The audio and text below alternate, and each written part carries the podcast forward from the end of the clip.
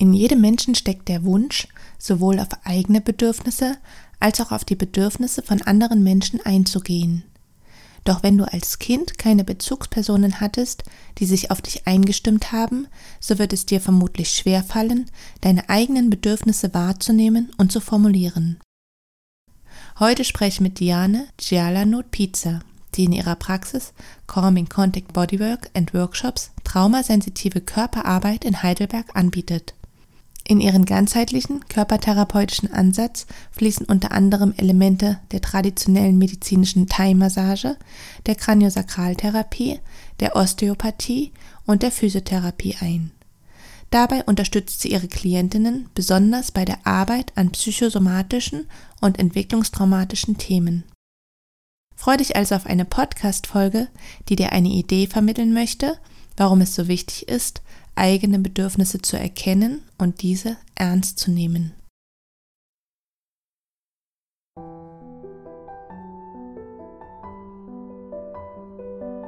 Herzlich willkommen zu einer neuen Folge im Podcast Berührende Momente für Frauen. Mein Name ist Dorothea Ristau und ich forsche zu der Frage, wie Frauen, die infolge von sexuellem Missbrauch eine Anorexia nervosa entwickelt haben, mit Hilfe von Berührungen mit ihrem Körper in Kontakt kommen können. Dieser Podcast möchte dich auf ganz praktische Weise dabei unterstützen, ins Spüren zu kommen, Verbundenheit zu erfahren und auf behutsame Weise deine Schönheit als Frau zu entfalten. Ganz sehr freue ich mich, dass du heute dabei bist und wünsche dir nun berührende Momente beim Lauschen.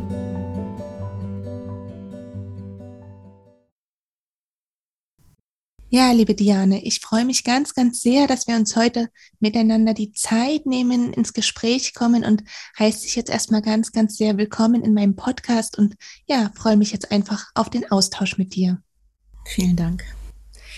Es gibt ja dieses sehr bekannte neuroaffektive Beziehungsmodell zur Traumaheilung von Dr. Laurenz Heller. Und in diesem Modell werden fünf Grundbedürfnisse unterschieden, die ein jeder Mensch hat. Und eins davon ist ja die Einstimmung, um die es heute gehen soll. Magst du uns erklären, was mit dieser Einstimmung gemeint ist und es auch gerne nochmal in diesen Kontext von dem neuroaffektiven Beziehungsmodell mit einbetten? Mhm. Man kann es sich so ein bisschen wie eine Bedürfnispyramide vorstellen, wobei ich mich explizit gerade nicht auf die Maslow'sche Bedürfnispyramide beziehe. Ähm, die fünf Kernbedürfnisse, die Lawrence Heller nennt, sind das Bedürfnis nach Kontakt, das Bedürfnis nach Einstimmung, das Bedürfnis nach Autonomie, das Bedürfnis nach Vertrauen und das Bedürfnis zusammengefasst nach Liebe und Sexualität. Und diese Kernbedürfnisse entstehen jeweils in äh, verschiedenen Entwicklungsphasen unseres Lebens. So ist zum Beispiel unser erstes Bedürfnis nach Kontakt bereits vorhanden, wenn wir direkt aus dem Mutterleib rauskommen. In dieser Entwicklungsphase, das ist so ähm, genau ab der Geburt quasi und der erste Monat, Lebensmonat, in dem es vor allem darum geht, da geht es um biologische Sicherheit, da geht es um Berührung, da geht es um Essen und Trinken, Schlafen, Obdach, Bindung und das alles eben auch als Kontakt. Es geht darum, überhaupt eine Existenzberechtigung in der Welt zu haben.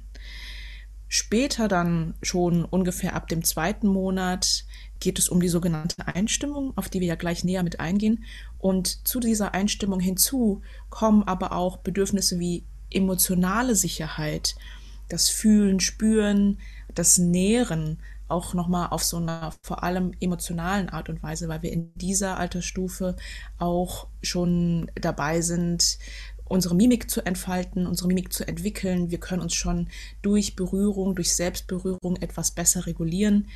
Ähm, und später kommen dann die Bedürfnisse Autonomie, Vertrauen hinzu, Liebe, Sexualität, die dann eher schon ich sag mal, vielleicht äh, zu diesen Wachstumsbedürfnissen gehören, wo es nicht nur darum geht, überhaupt zu überleben, sondern wo es darum geht, dass ich mich selbst in der Welt bewegen kann. Genau. Und magst du uns das, noch ein bisschen genauer erklären, was es mit der Einstimmung auf sich hat? Mhm. Die Einstimmung ist das sogenannte zweite Kernbedürfnis und ich habe eben schon gesagt, dass sich das vor allem so ab dem zweiten Lebensmonat mitentwickelt. Ähm, dieses Bedürfnis ist nicht nur rein emotional, es ist auch nicht nur rein körperlich, sondern man muss eigentlich beides ähm, zusammen betrachten. Im zweiten Lebensmonat fangen wir an, allmählich unsere Gliedmassen aneinander zu ziehen. Das heißt, unsere Vorderseite vom Körper können wir dadurch aktiv anspannen, unsere Gliedmassen zu uns bewegen, dadurch anfangen, uns besser zu spüren. Das können wir vorher noch nicht. Was auch hinzukommt, ist, dass wir ab dem zweiten Monat so ein bisschen mit unserer Mimik anfangen zu experimentieren. Wir versuchen dadurch auch so ein Feedback von der Außenwelt zu bekommen und im Idealfall gelingt es, eine auch emotionale Beziehung zu unserer Bezugsperson aufzubauen, ob das jetzt Mutter, Vater oder andere Bezugspersonen sind.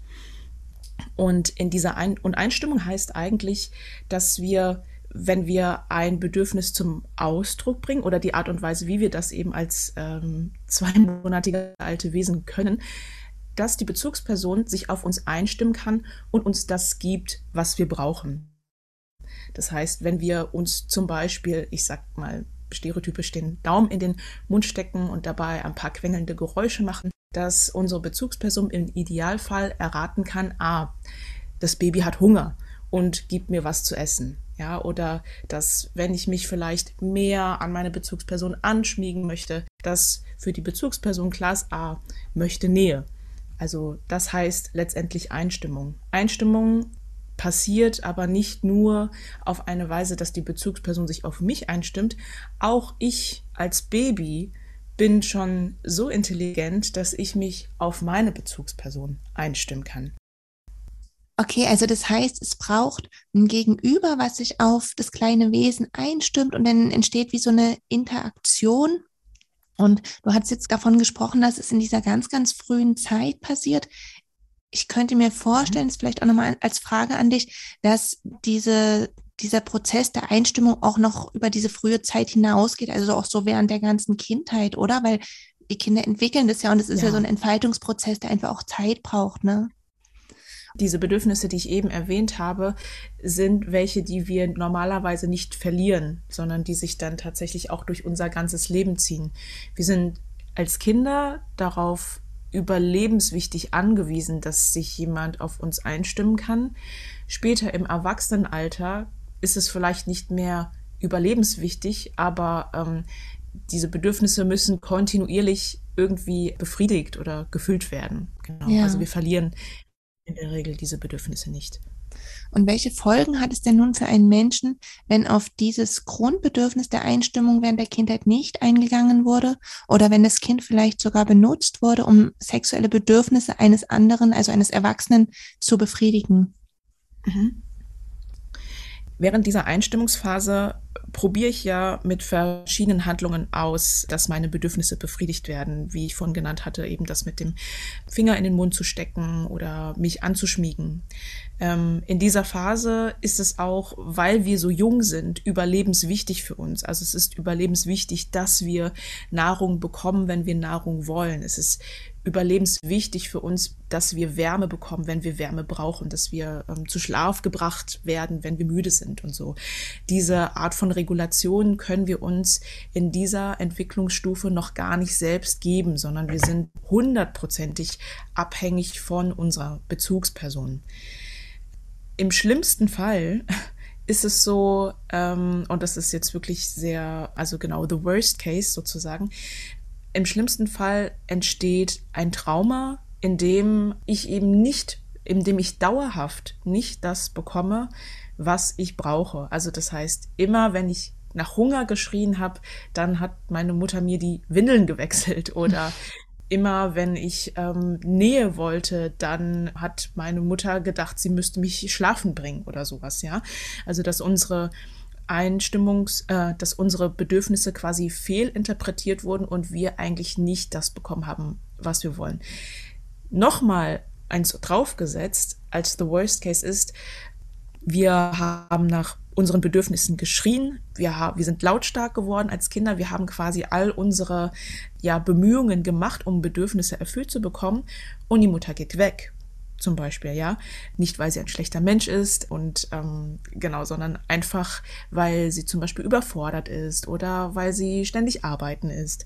Ähm, welche Lebensumstände auch immer dazu führen können, dass die Bezugsperson eben dauerhaft nicht da ist.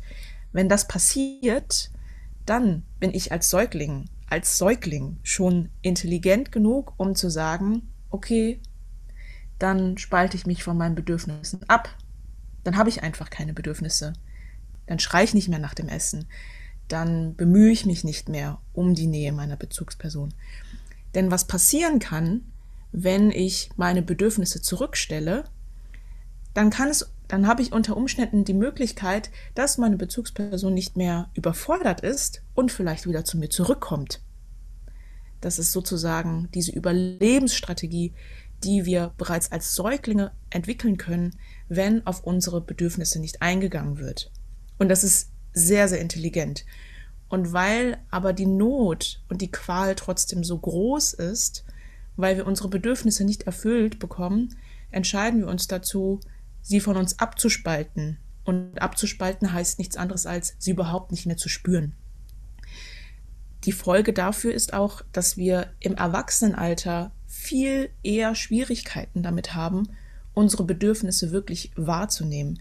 Und wenn das, was du eben gesagt hast, passiert, ähm, dass ich in dieser Entwicklungsstufe ähm, sogar sexuell missbraucht werde, dass ich mich auf die andere Person so einstimmen muss, dem ausgesetzt bin, mich sexuell missbrauchen zu lassen, dann habe ich ähm, im Erwachsenenalter höchstwahrscheinlich große Schwierigkeiten, meine eigenen Bedürfnisse überhaupt zu formulieren, Grenzen zu setzen und überhaupt wahrzunehmen. Sowohl Grenzen wie auch Bedürfnisse. Mhm.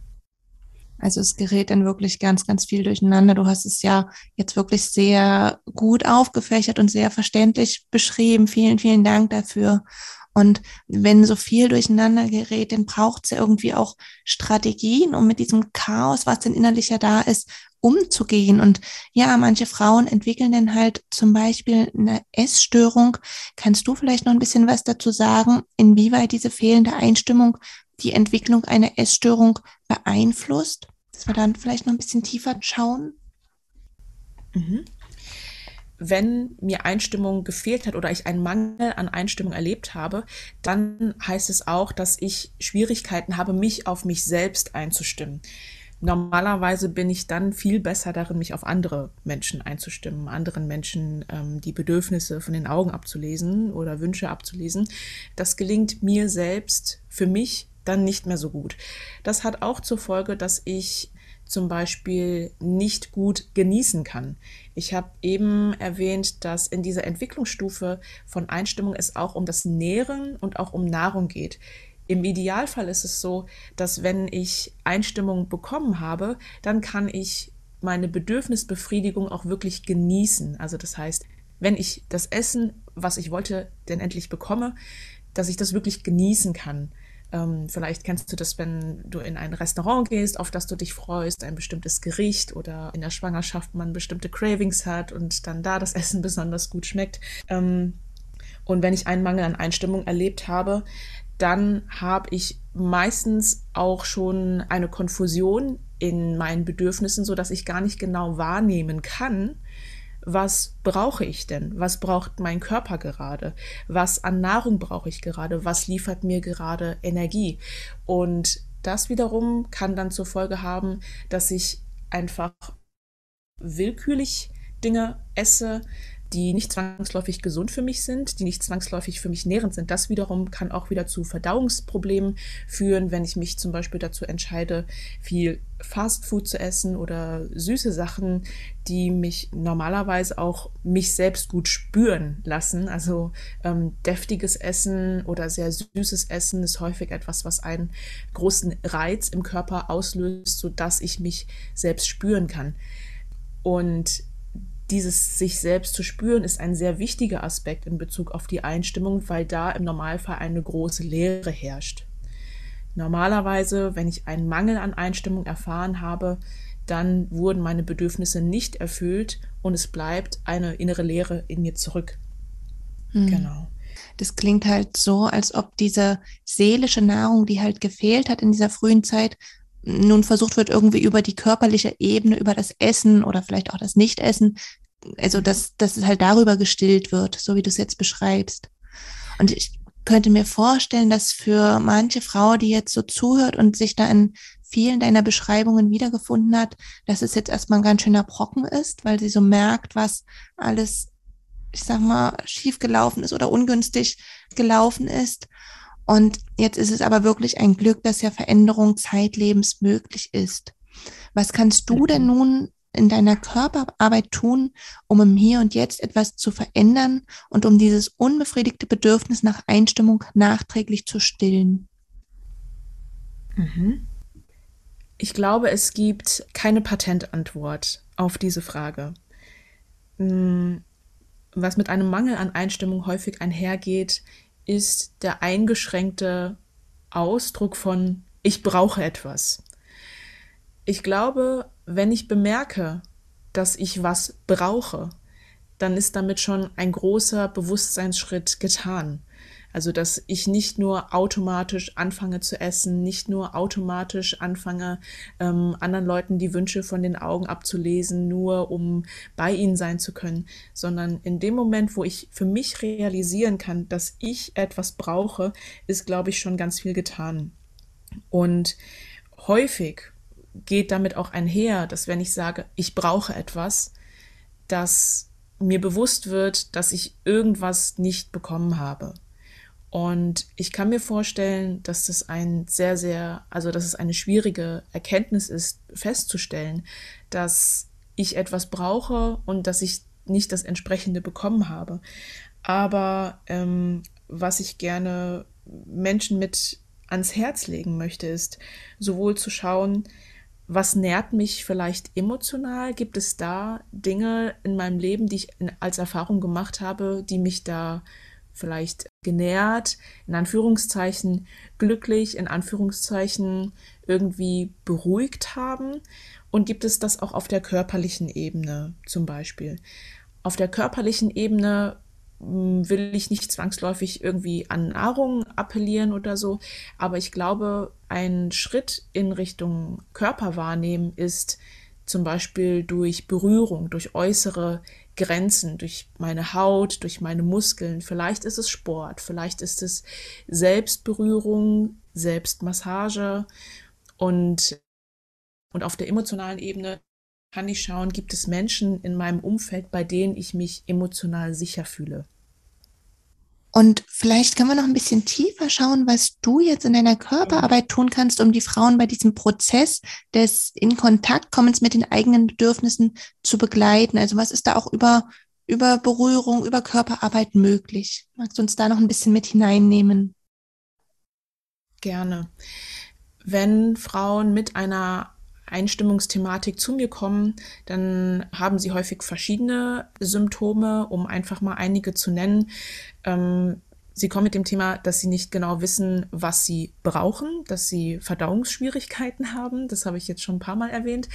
Ähm, Sie kommen mit Burnout zum Beispiel, weil sie in einem Beruf sind, der sie sehr fordert, der vor allem soziale Kapazitäten erfordert, wo, wo ich zum Beispiel, wo die Person zum Beispiel Krankenschwester oder ähm, Erzieherin ist und einfach viel mit Leuten zu tun hat, wo es darum geht, diese Leute zu bedienen oder sie zu pflegen. Ähm, was mir wichtig ist, in all dieser Thematik ist, die Frauen oder die Menschen mit dieser Thematik zu sich selbst oder zu ihren eigenen Bedürfnissen zu, führen zu können. Ähm, häufig geschieht das erstmal durch die alleinige Aufmerksamkeit dahin.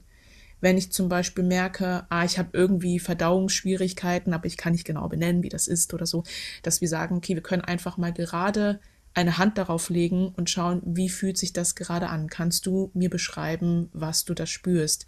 Dann kann die Person sagen, was für eine Art Schmerz es ist, ob es zieht, ob es sticht und überhaupt diese Wahrnehmung dafür zu entwickeln, ist häufig schon die halbe Miete, um weitere Behandlungsansätze zu finden. Also Wahrnehmung und Wahrnehmung gezielt auf etwas hinzulenken, ist schon the big deal. Ähm, was wir sonst im Therapiesetting ausprobieren können, ist zu schauen, dass ich verschiedene Berührungsqualitäten anbiete. Ich sag mal, ich berühre den Arm, ich massiere ihn einmal fester, ich massiere ihn einmal ganz sanft und die Person schauen zu lassen, was entspricht ihr mehr oder was gefällt ihr auch mehr. Häufig haben Leute mit einer, mit einem Mangel von Einstimmung oder dieser Einstimmungsthematik auch Schwierigkeiten zu genießen. Und dadurch, dass meine Behandlungen häufig auch einen Wellness-Charakter mit haben, liegt es mir zumindest auch daran, dass die Person sich sicher fühlen kann und dass sie auch ein Stück weit die Körperarbeit oder Berührungsangebote mit genießen kann. Ähm, das kann ich aber natürlich nicht voraussetzen. Also ich kann nicht voraussetzen, dass das Berührungsangebot, was ich gebe, zwangsläufig dazu führt, dass die Person sagt, ah, das ist das Tollste auf der Welt und jetzt werde ich gerade am Nacken massiert, da bin ich doch immer so verstand. Also das kann ich nicht erwarten, dass diese Reaktion kommt, sondern muss mich da vorsichtig hineintasten, denn es hat einen Grund, warum die Person nicht in der Lage ist zu genießen. Genau, also das heißt, verschiedene Berührungsangebote kann ich da machen. Und wichtig dabei ist auch, ähm, es ist nicht nur einfach trockene Körperarbeit, wo ich jetzt das und das ausprobiere und die Person gibt mir kein Feedback, sondern es ist wichtig, immer wieder auch nachzufragen und auf diese Weise auch eine, ähm, eine Beziehung mit anzubieten. Hm. Genau. Sich auf die Frau eben einzustimmen, ne, um, den, genau, um das jetzt nochmal so aufzugreifen. Genau, das ist tatsächlich das passendste Wort. Du hast jetzt gerade schon ganz, ganz schöne Möglichkeiten aufgezeigt und ich, ich hoffe, dass jede Frau, die jetzt zwischendrin vielleicht dachte, ach man, es ist so viel schief gelaufen, dass die jetzt einfach schon so ein paar Ideen bekommen hat, was sie tun kann, damit sich nachträglich was verändert. Und meine Frage wäre jetzt noch, was denn so deine Erfahrungen sind, wie sich Frauen durch die Körperarbeit mit der Zeit verändern in Bezug auf die Einstimmung. Mhm. Wenn die Frauen zu mir in die Praxis kommen, ist häufig eher noch so eine Konfusion über die Bedürfnisse da, ähm, wissen nicht genau, fühlen sich noch unsicher mit dem, was sie brauchen. Wenn das allmählich schwindet und die Frauen oder Personen bemerken, was ihnen besser tut als was anderes, also häufig ist das auch immer noch so im Vergleich, entsteht einerseits ein Bewusstsein bei den Menschen für das, was ihnen gut tun könnte oder ihnen besser tut als das, was sie vielleicht vorher gemacht haben. Und was auch häufig passiert, ist irgendwann, dass so eine Art Annahme des eigenen Frusts oder der eigenen Wut, die dadurch entstanden ist, dass ähm, sie in der Vergangenheit nicht richtig genährt oder dass nicht richtig auf sie eingegangen wurde. Und das, glaube ich, ist ein ganz wichtiger Aspekt, weil ich mit dieser Kraft von Frust und mit der Kraft von Wut eigentlich Dinge verändern kann. Das heißt, ich kann mit diesen neuen Gefühlskräften eigentlich Grenzen setzen und besser für mich einstehen. Genau. Liebe Diane, du hast jetzt wirklich schon so viel erzählt. Ich fand die also das, was du jetzt so berichtet hast, war schon so reich und ich würde dich jetzt gerne zum Abschluss, um das Ganze noch rund zu machen, ähm, noch fragen, ob es da noch etwas gibt, was dir zum Thema der Einstimmung auf dem Herzen liegt und was du mit den Frauen, die zuhören, teilen möchtest? Ja. Einstimmung heißt, dass ich realisiere, dass ich Bedürfnisse habe und dass meine Bedürfnisse eine Existenzberechtigung haben. Und Einstimmung ist auch etwas Gegenseitiges. Es heißt nicht nur, dass ich möchte, dass meine Bedürfnisse befriedigt werden. Es heißt auch, dass ich gerne auf die Bedürfnisse anderer mit eingehen möchte, um mich in soziale Gefüge, Familien und so weiter mit anschließen kann. Aber ich glaube, am wichtigsten ist tatsächlich zu erkennen, ich habe Bedürfnisse, die eine Existenzberechtigung haben und ich habe alles Recht in der Welt, um diesen Bedürfnissen nachgehen zu können und dafür zu sorgen, dass sie befriedigt werden. Das ist doch ein wunderbares Schlusswort.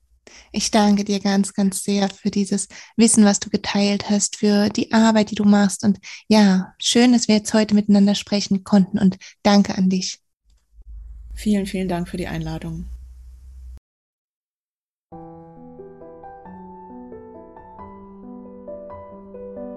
Ganz sehr freue ich mich, dass du heute dabei gewesen bist und hoffe, dass du dir viele Impulse mitnehmen konntest. Weitere Informationen zu meiner Arbeit sowie zu dem Forschungsprojekt findest du auf wege aus der Essstörung.de. Wenn auch du die Forschungsarbeiten in diesem wichtigen Feld unterstützen möchtest, so kannst du das gerne über ein Spendenabo tun. In jedem Fall bist du eingeladen, zur nächsten Folge wieder dabei zu sein. Bis dahin wünsche ich dir viele berührende Momente in deinem Alltag.